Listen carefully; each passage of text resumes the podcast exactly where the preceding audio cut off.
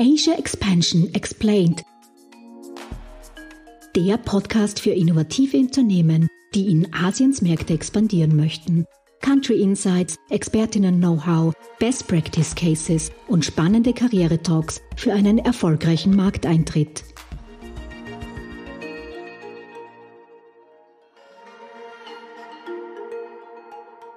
Hallo und herzlich willkommen zurück zu unserer neuen Podcast-Folge von Asia Expansion Explained. Mein Name ist Karina Margater und ich bin Programmmanagerin des Global Incubator Network Austria.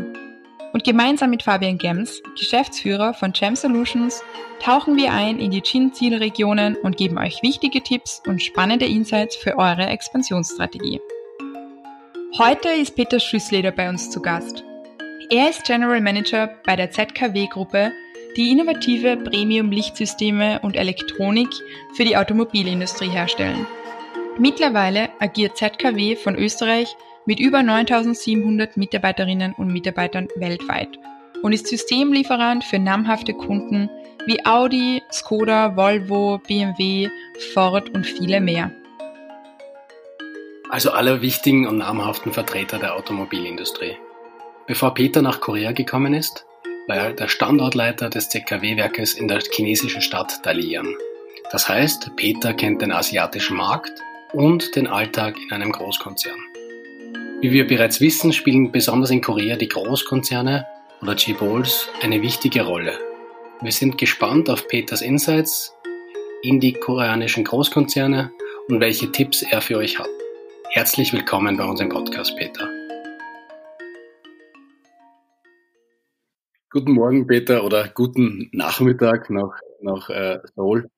Freut uns, dass du heute bei unserem Podcast dabei bist zum Thema Inside Korean Jebol. Vielleicht kannst du dich selber ganz kurz vorstellen in deiner Tätigkeit, was du gerade machst. Hallo, guten Morgen, Servus Karina, Servus Fabian. Äh, ja, ich bin bei ZKW Korea Geschäftsführer hier in, in Seoul. Relativ neuer Standort, den es erst seit einem Jahr gibt. Habe aber zusätzlich Asien-Erfahrung mit 8,5 Jahren China. Dann kurzes Zwischenintermezzo wieder in Österreich bei ZKW und jetzt äh, für momentan für zwei Jahre im Standortaufbau in Seoul. Mhm. Super spannend. Und äh, wa warum wir auch zu den Chebos sprechen, also nicht nur aufgrund deiner Korea-Erfahrung, sondern da gibt es ja auch einen Hintergrund äh, zu LG, wenn ich das richtig verstanden habe. Für unsere Zuhörer, die jetzt nicht so drin sind in dem ganzen Geschehen. Ja, ZKW wurde, wurde vor, vor über einem Jahr von LG gekauft. Und Grund für den Standort in Korea war eigentlich, dass äh, LG ungefähr 75 Ingenieure hatte, die sich mit Rückleuchten beschäftigt haben. Nach dem, nach dem Kauf von ZKW wurde umorganisiert und wir haben Ingenieure, alle die, die wollten, bei uns in die Organisation mit eingebettet. Und dafür bin ich jetzt in, in Seoul. Mhm. Okay, spannend. Und wie ist es ähm, für so ein Konglomerat wie LG zu arbeiten? Oder kriegst du da viel mit in deinem Daily Business? Ja, ich krieg, ich krieg einiges mit kriege einiges mit. Äh, wobei man grundsätzlich, glaube ich, muss man mal dazu sagen, dass äh, man kann, man kann sagen Asiaten und Europäer. In Asien ist, ist ja, generell ist, sind alle Asiaten, sagen wir mal gleich. Es ist ähnlich, ist es in China, ähnlich ist es in Japan, wo ich Erfahrung gemacht habe. Trotzdem ist es in Korea zeitweise herausfordernd und überraschend zugleich. Generell, äh, glaube ich, muss man dazu sagen, dass Asiaten sehr detailverliebt sind und da sind die Koreaner überhaupt keine Ausnahme. Grobe Beschreibungen wie bei, wie bei uns in Österreich, wo man irgendwas, ein Konzept zum Beispiel zu erstellen, ist in Korea fast unmöglich. Koreaner sind sehr detailverliebt und der würde nie ein Konzept, das mit drei Handstrichen fertig ist und dem Kunden das zu erklären, wird er nie zusammenbringen. Oder sehr, sehr selten. Mhm. Herausfordernd ist ganz einfach der Kulturunterschied, der ja irrsinnig riesig ist.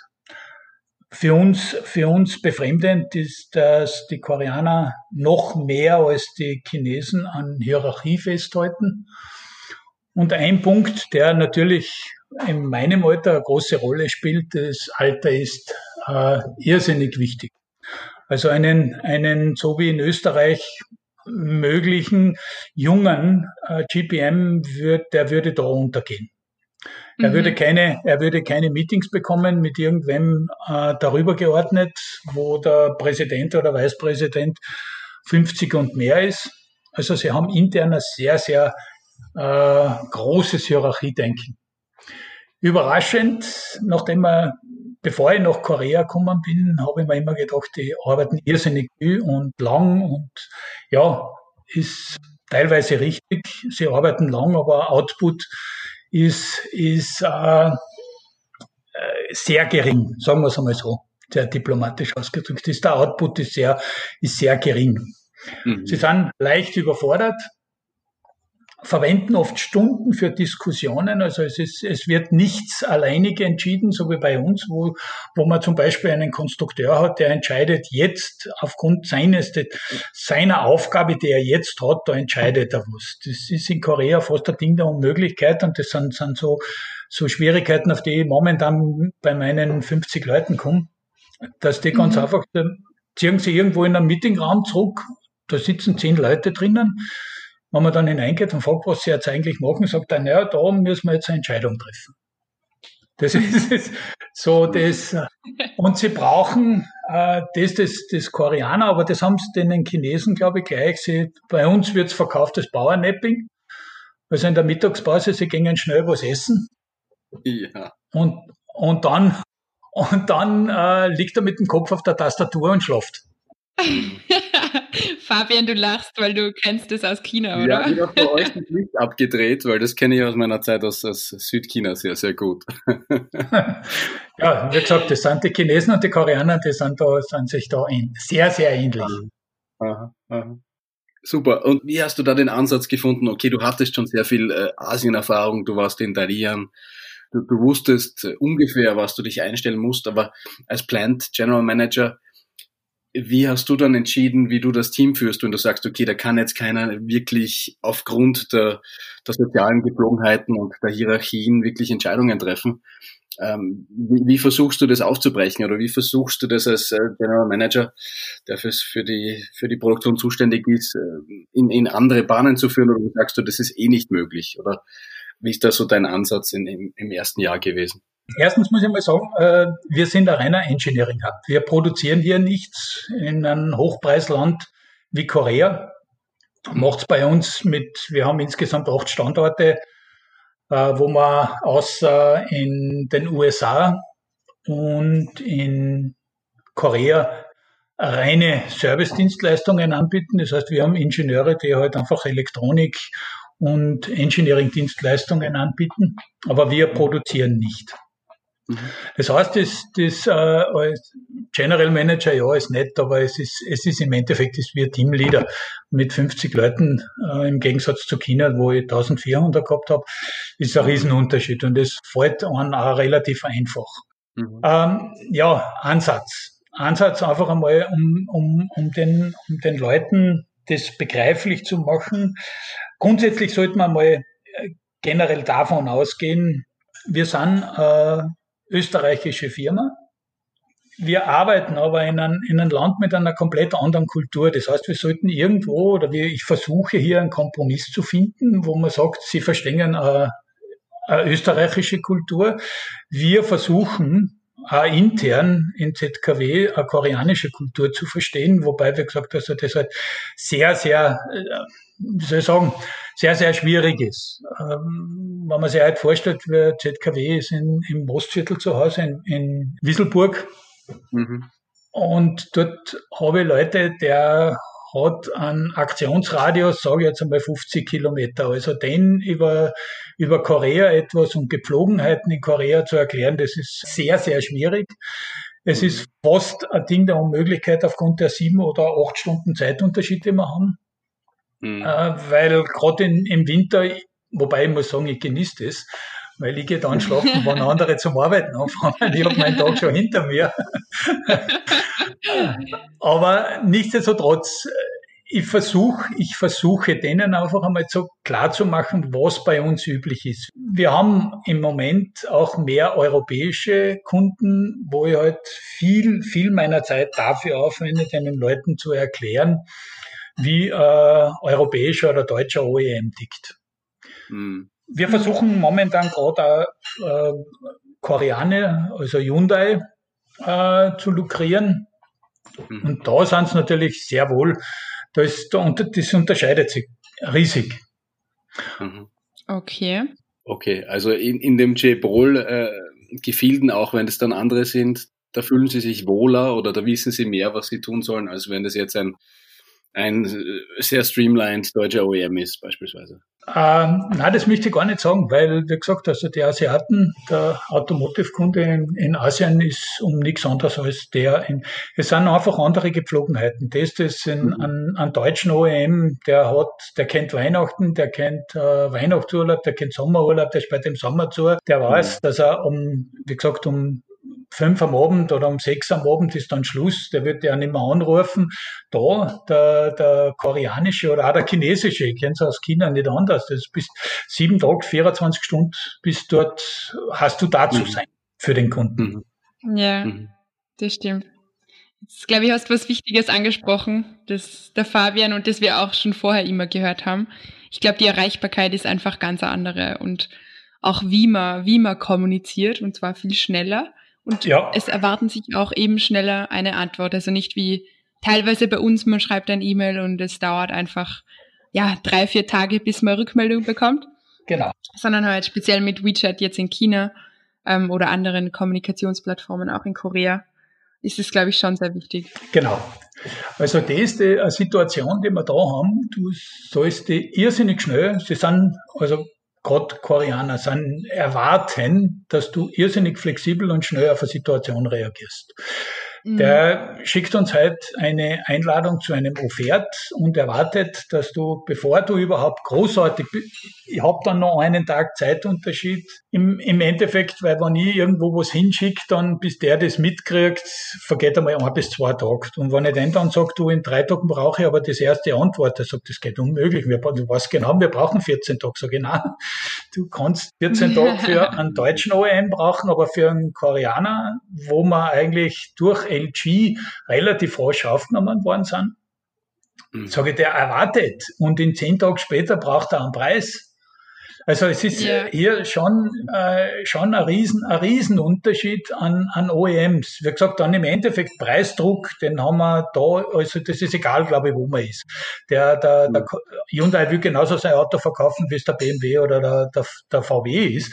Das heißt, die OEMs drucken alle mit dem Preis. Also das ist nichts, das ist nichts Abnormales. Die mhm. Herangehensweise und die Verfügbarkeit, die du als, als äh, als äh, Lieferant deinem OEM gegenüber hast. Mhm. mhm. Okay. Und jetzt hast du eben schon vorher kurz erwähnt, dass ihr von LG, also ZKW von LG vor einem Jahr circa übernommen worden ist. Wie viel spürst du denn von LG Einfluss? Weil wir haben in anderen Folgen gehört, die sogenannten Chaballs, also die Konglomerate, sind wirklich sehr strategisch, was das angeht. Also wie haben die ZKW gefunden? Oder warum haben sie euch übernommen und, und was spürst du davon täglich? Also kriegst du KPIs vorgegeben von LG und musst diese erfüllen oder wie können wir uns das vorstellen? Na, ich kriege überhaupt keine KPIs von LG. Ich bin im Endeffekt, also wenn man, wenn man Organisation anschaut, ich bin direkt Österreich unterstellt. Das heißt, mhm. man lernt damit umzugehen, dass, äh, dass dort, wo mein Chef hin reportet, das nur ein Stock über mir ist. Also man sieht sich, man diskutiert, man weiß im, zum richtigen Zeitpunkt auch irgendwas fallen zu lassen, wenn man was braucht. Also sehr, sehr hilfreich, aber im Endeffekt spüre ich eigentlich ganz wenig. Hilfe ist angesagt, also gerade so durch das, dass wir ein sehr, sehr kleines Team sind, bin ich natürlich da mit Hands-on äh, unterwegs wo eigentlich gar nichts war. Also er war viel auf, auf Hilfe von LG angewiesen und das hat eigentlich relativ, wenn man vor Ort ist, funktioniert das ja. Man muss sich nur vorstellen, also es ist ein riesen, ein riesen Konglomerat wie LG. Man hat ein Thema zu bearbeiten, das ich diskutiere heute mit einem oder mit zwei Leuten in Österreich über ein Thema. wenn ich dasselbe Thema mit LG zu diskutieren hätte, sage ich jetzt nur, hätte, dann sitzen wir 30 weiter gegenüber. Weil einfach die Aufteilung der Verantwortlichkeiten in irrsinnig kleinen Stücken ist. Das heißt, die Verantwortung, die mhm. wir heute haben, die ist viel, viel breiter aufgestellt. Ich kann halt viel mehr und in einem, in einem breiteren Spektrum entscheiden als zum Beispiel äh, LG-Mitarbeiter. Mhm. Ja, ich glaube, das haben wir auch schon einige Male gehört. Also jeder Gast bestätigt uns das.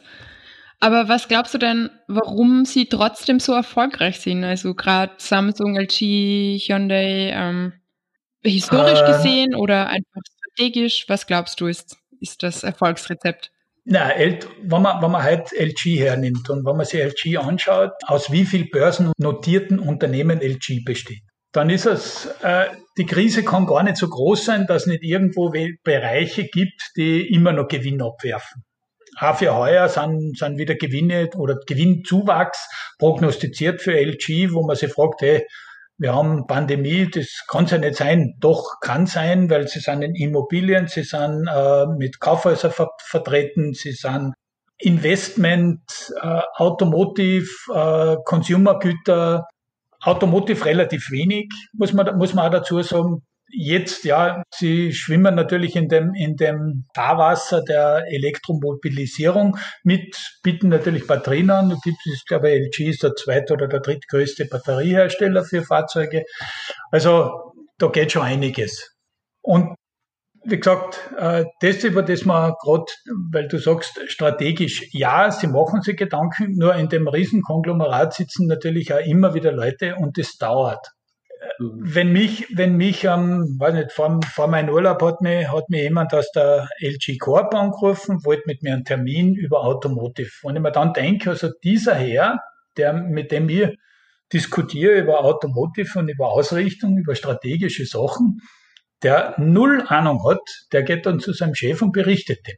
Das heißt, da sitzt, mhm. sie kommen, man darf nicht vergessen, die kommen aus dem Consumer-Geschäft. Also die können super verkaufen am Kühlschrank, einen Fernseher, Mobiltelefone gehen momentan überhaupt nicht gut, aber Fernseher, Kühlschränke, Waschmaschinen, da sind sie ja, glaube ich, bei, bei Waschmaschinen sogar führend vor, vor Samsung. Das ist ja immer so ein Wettbewerbsdenken. Mhm. Äh, da kommt der Großteil her und da machen sie auch riesig, riesig Geld. Okay. okay. Spannend, spannend. Aber auch dieser, dieser Zugang, wo du sagst, okay, du kriegst ja von der Automotive-Gruppe eine Anfrage und der berichtet das weiter, ohne dass er das, das wahre Verständnis hat, nicht? Das ist, das ist super spannend. Ja. du hast gemerkt in der Diskussion mit ihm, dass das nicht hundertprozentig ankommt, das, was du sagst? Oder wie merkst du das dann? Wir haben auch gehört, dass der Turnover relativ hoch ist, also wo wir mit anderen ähm, Experten gesprochen haben zum koreanischen Markt, dass sich da auch die Gesichter relativ schnell ändern.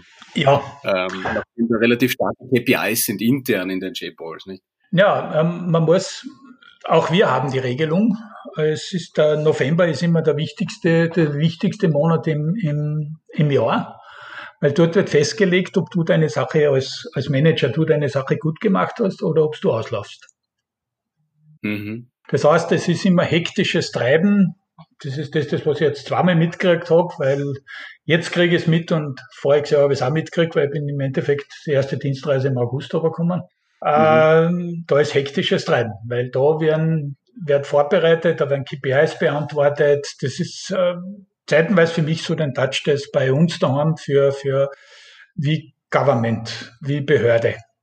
Also da wird alles mhm. links liegen gelassen. Da, da braucht man auch keine Fragen um Unterstützung oder irgendwas. Na, da ist also Oktober ist da ist ganz ein schlimmer Monat, weil da geht ganz wenig. Mhm.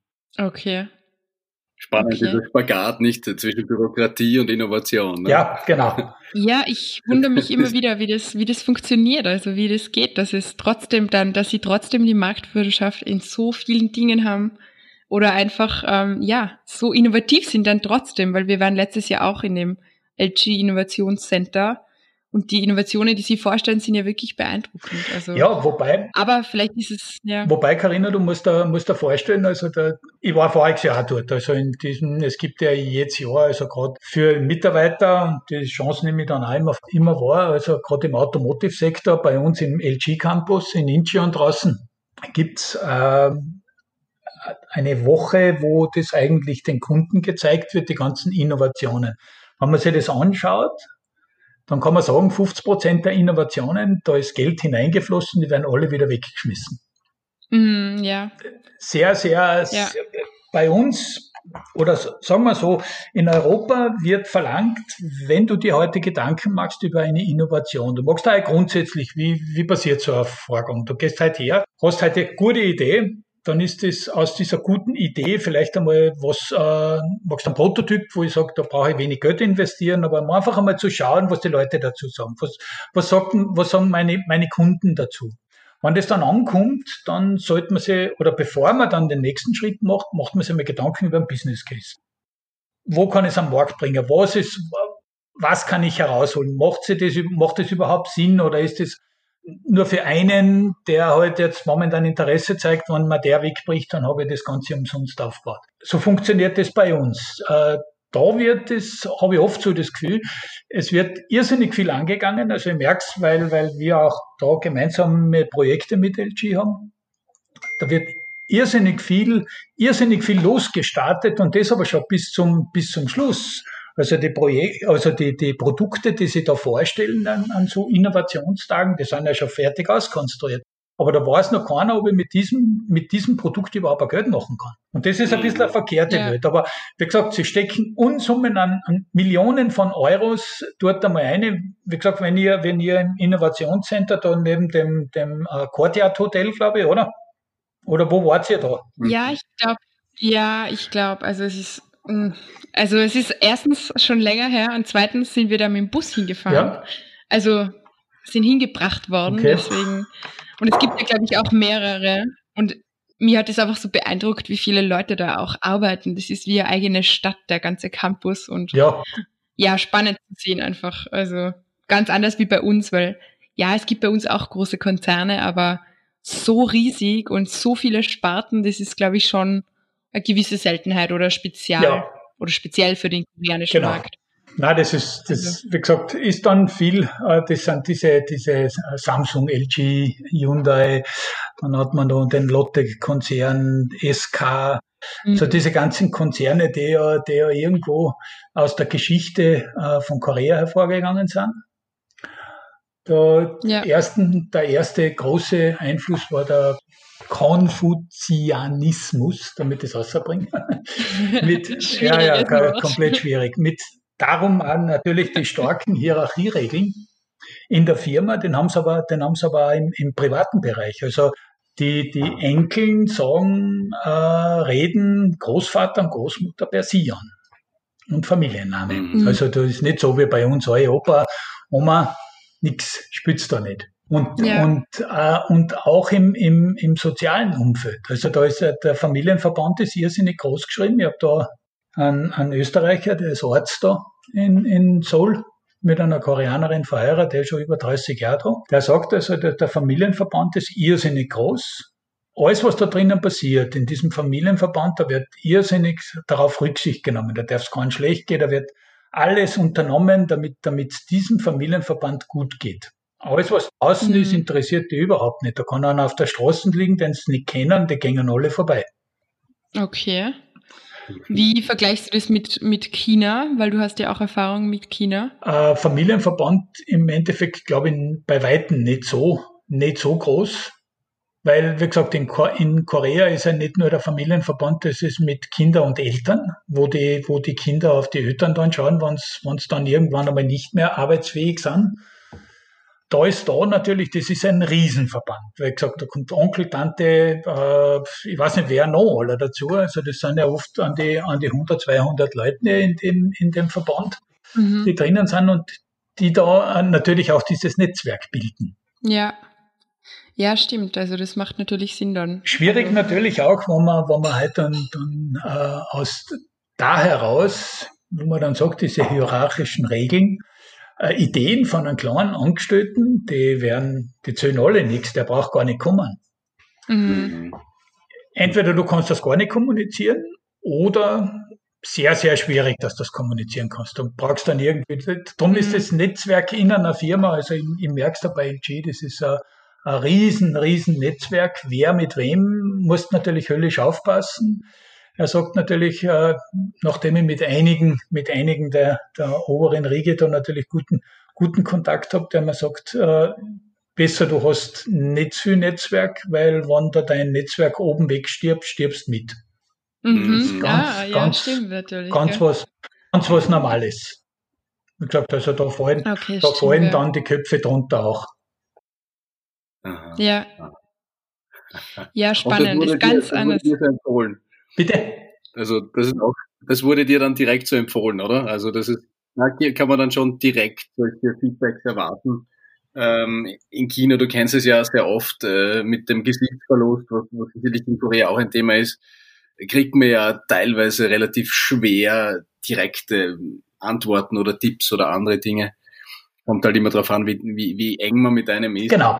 Ja. Es, wie, wie, wie, siehst du das in Korea? Im Endeffekt genauso.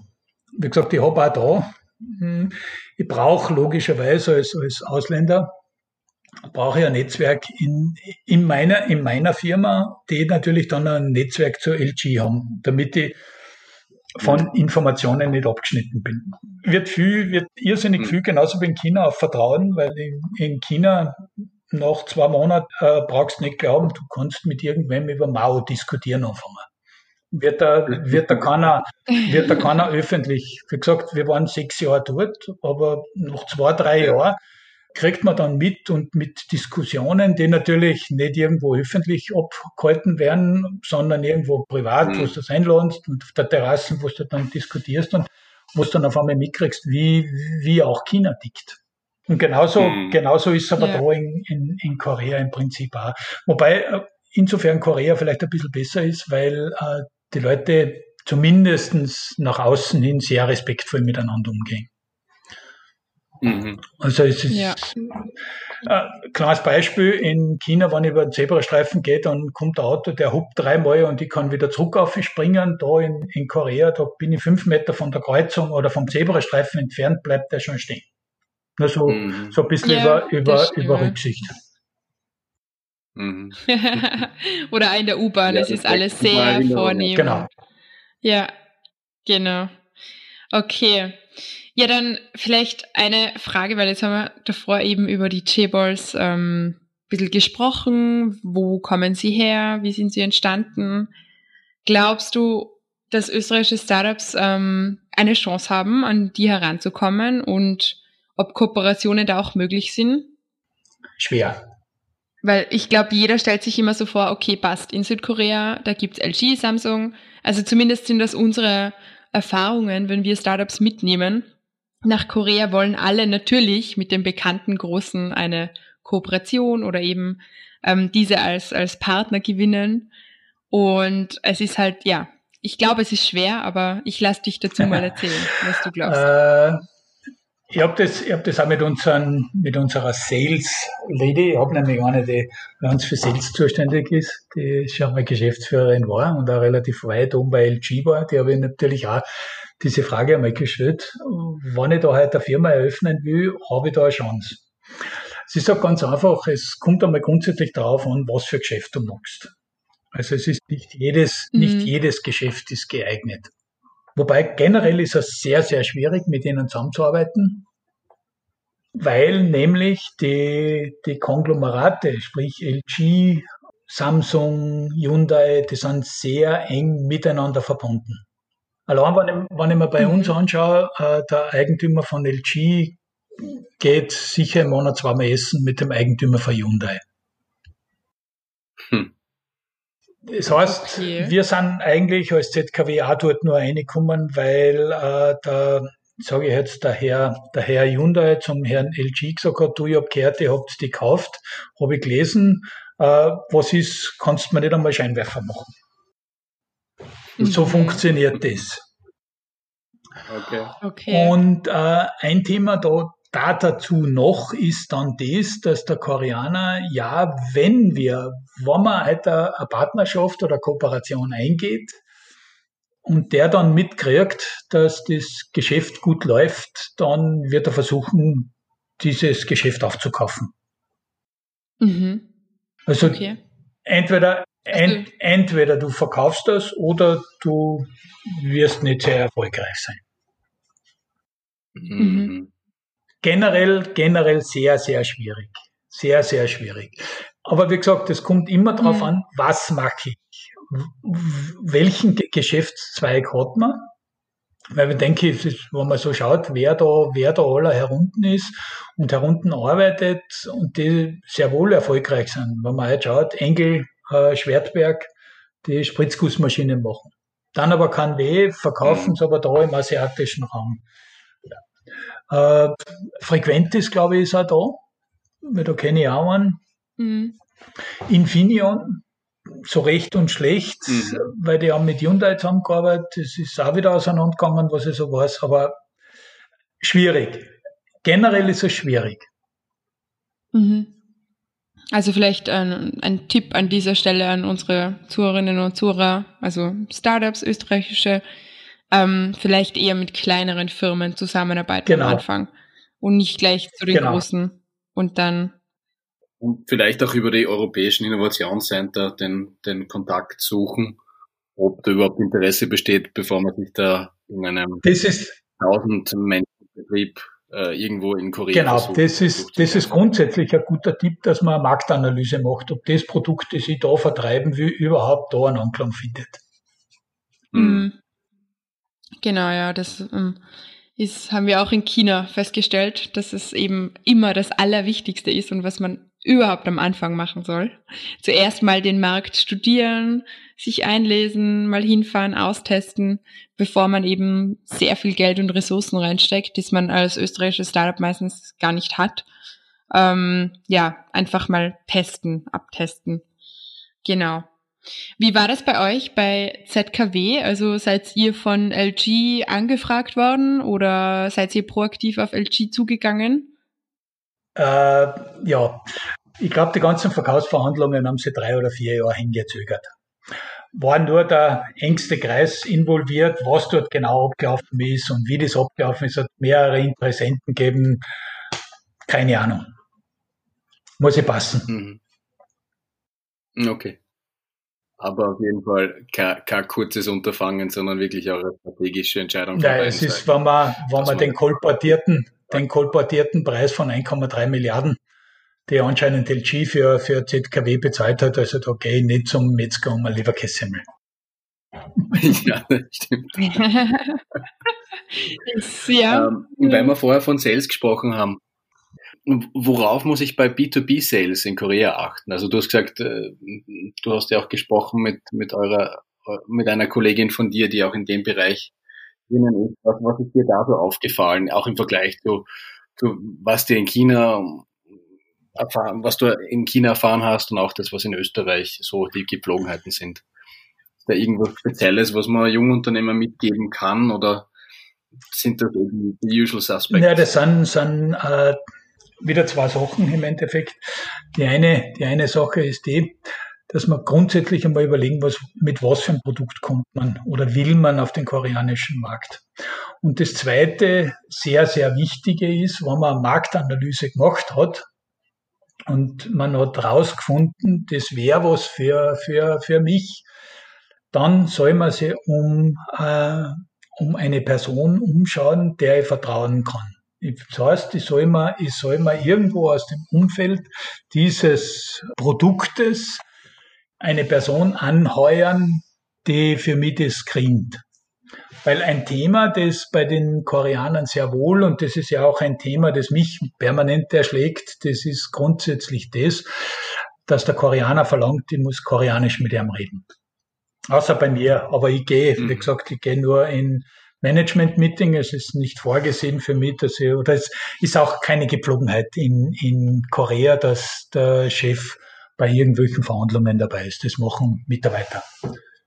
Und die reden dann im Endeffekt, also es war ein Thema bei uns mit LG, die gesagt haben, ja, ähm, wir hätten gerne, wir wollen gerne, aber wir brauchen jemanden, mit dem wir Koreanisch reden können.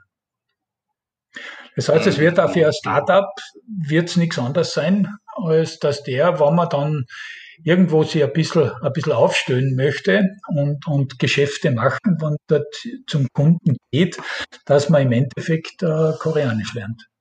Oder einen Koreaner hat. Mhm. Okay. Wie geht's dir mit der Sprache? Schwierig. Ich rede, ich, ich rede ja. Englisch, äh, Deutsch und Lungarisch. Also das sind drei, drei Sprachen. ich glaube, das muss genügen. Na, ich, ich, würde, oder ich habe mir jetzt ein Buch gekauft, wo ich sage, ich muss zumindestens, zumindestens Grüß Gott, bitte, danke und auf Wiedersehen, das soll, ja. das soll ich schon, aber es ist irrsinnig schwierig für mich. Es war Chinesisch war einfacher als, als, äh, ja. als Koreanisch. Das haben elendiglich lange Wörter und ich, ich da mhm. merken es einfach nicht. Okay, aber das ist spannend. Das wäre meine nächste Frage gewesen, nachdem du auch lange in China warst, nicht? Weil ich habe schon genug mit äh, Mandarin in Südchina herumgestritten, weil ich natürlich auch äh, weil alle Kantonesisch gesprochen Okay. das war natürlich auch immer sehr spannend. Nicht? Ja. Aber wie gesagt, weder ich damals noch du bist ja dort für einen Sprachkurs, nicht? Das heißt, man muss einfach, äh, ja, die Basics zeigen wahrscheinlich auch, um Respekt irgendwie äh, entgegenzubringen, Personen, mit denen man spricht oder, oder mit, äh, versucht, nicht? Aber die verstehen das natürlich alle, wenn man dann entweder das mit einem Übersetzer macht oder, oder wenn man das dann mit einer Person genau. macht, die man für diesen Bereich die es zuständig hat oder oder siehst du das als Problem, dass man dass man jetzt nicht Koreanisch spricht als, als Chef oder als als als ausländisches Startup? Nein, im Prinzip eigentlich nicht. Es ist, wie gesagt, das ist das, das was, was dann halt verlangt wird, das ist, dass du jemand hast, der, der, Korea, der Koreanisch redet.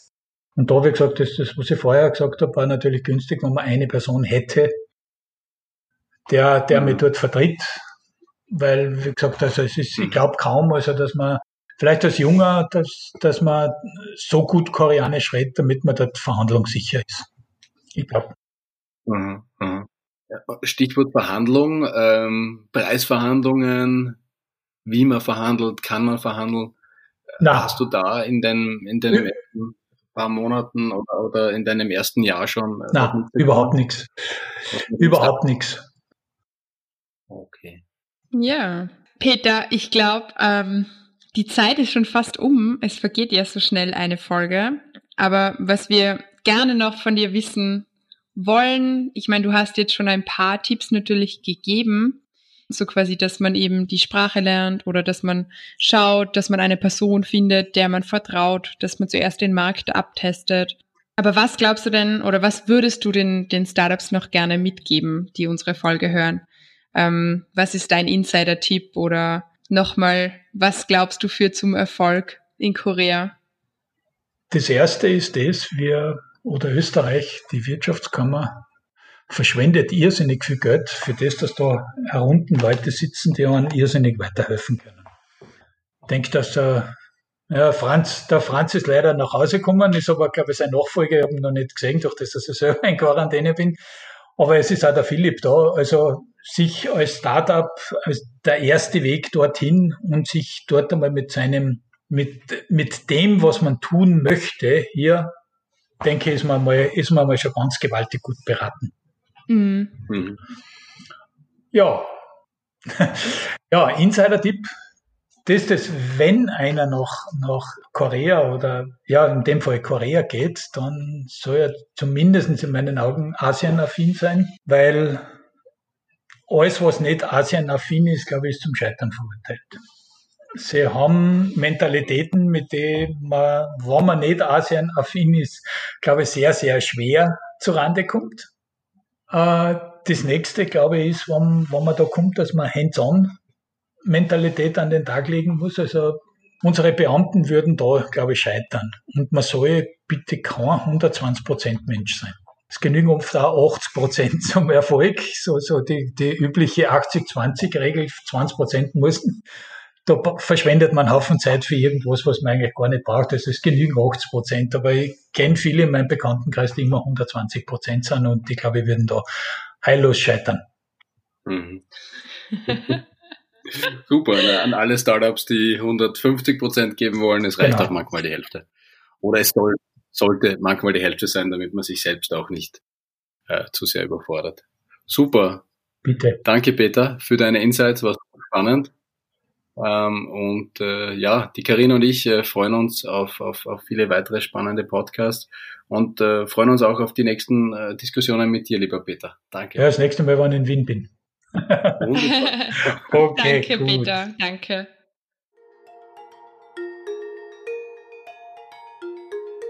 Das war die dritte Folge unserer Podcast-Serie zu Südkorea. Wir hoffen, sie hat euch gefallen und wir freuen uns, wenn ihr auch bei der nächsten Folge wieder mit dabei seid.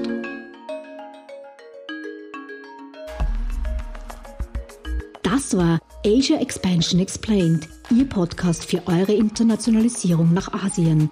Ihr habt Fragen, Anregungen, Wünsche?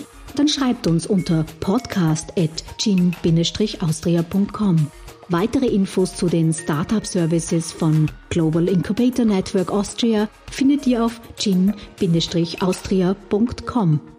Ready for the next steps? Go big, go global, go Asia. Dieser Podcast ist eine Kooperation zwischen Jam Solutions und dem Global Incubator Network Austria, ein Förderungsprogramm des Austria Wirtschaftsservice und der österreichischen Forschungsförderungsgesellschaft.